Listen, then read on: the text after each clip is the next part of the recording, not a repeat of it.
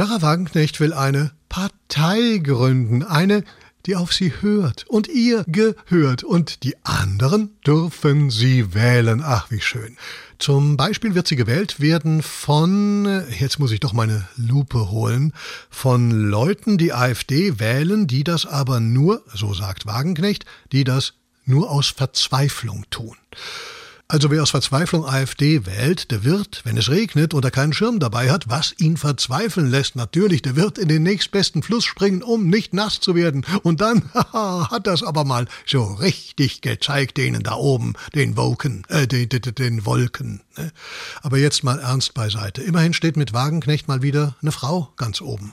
Und dazu passt wie die Frau aufs Au äh, die Faust aufs Auge die Meldung mehr Frauen in Vorständen. Ein Anstieg um drei Prozent auf 17,4 Prozent. Das ist ja, ja, ja, aber was äh, ist das? Mehr oder weniger wenig oder viel? Vielleicht ja, sind hier Vorstandsfrauen dank Warp geschwinder drei Prozent durch die Decke auf exorbitante 17,4 Prozent. Und wie viel Dutzend Jahre wird es noch brauchen, um die Prozent? Das interessiert mich nicht. Das ist bloße statistische Wichtigtuerei, Zahlengebrotze, sonst nix. Und ich bin mir da, so weit würde ich gehen, zu 100 Prozent sicher. Mit Luft nach oben.